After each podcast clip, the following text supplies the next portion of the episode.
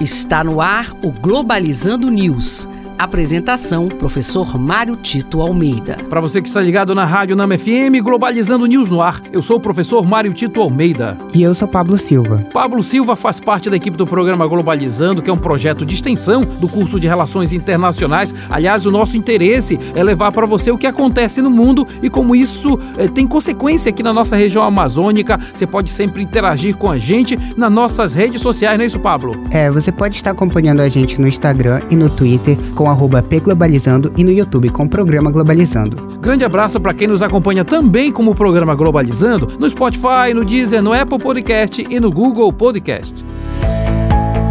Globalizando notícia do dia. Do canal de notícias CNN dos Estados Unidos, presidente Lula promove a agenda ambiental em visita à Alemanha. Com o intuito de construir uma narrativa alinhada ao multilateralismo verde, o governo brasileiro vê na Alemanha uma oportunidade de incentivar diálogos de cooperação em relação à região amazônica. Não resta dúvida que a liderança brasileira no campo ambiental é já um fato. A partir do momento em que o presidente Luiz Inácio Lula da Silva decidiu colocar de fato como prioridade da sua agenda interna a questão ambiental e da agenda internacional essa concertação, esse multilateralismo em prol é, do meio ambiente, ele passa a ter referência. Por isso, a COP30 aqui em Belém é um marco importante nessa ação. Esse diálogo com a Alemanha e com outros países enseja não só receber mais recursos desses países, mas chamar a atenção para que o modo de construção de um modelo econômico possa ser superado, não mais um modelo baseado na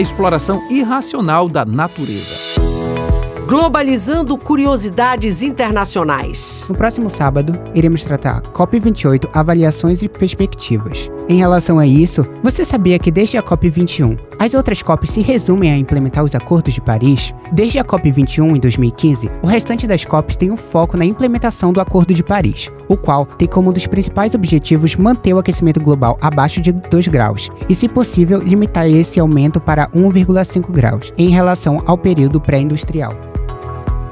Você sabia também que o primeiro GST será lançado durante a COP28? O GST é um mecanismo da ONU que avalia o progresso das metas que foram estabelecidas no Acordo de Paris. E o primeiro balanço será lançado durante a COP28, para que os governos do mundo todo possam ver o progresso feito nas metas e outras maneiras de ajustarem seus posicionamentos para efetivar as metas estabelecidas. E este foi o programa Globalizando News de hoje. Sou o professor Mário Tito Almeida. Muito bom saber que você está com a gente aqui no programa Globalizando, acompanhando toda a nossa produção de conteúdo, inclusive nas redes sociais, né, Pablo?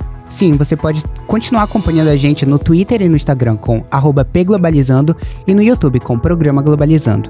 Pablo Silva, muito obrigado. Muito obrigado, professor. Fique ligado então no próximo sábado, 9 da manhã, vamos falar sobre COP28, avaliações e perspectivas. Será aqui na Rádio Nama FM 105.5, o som da Amazônia. Tchau, pessoal.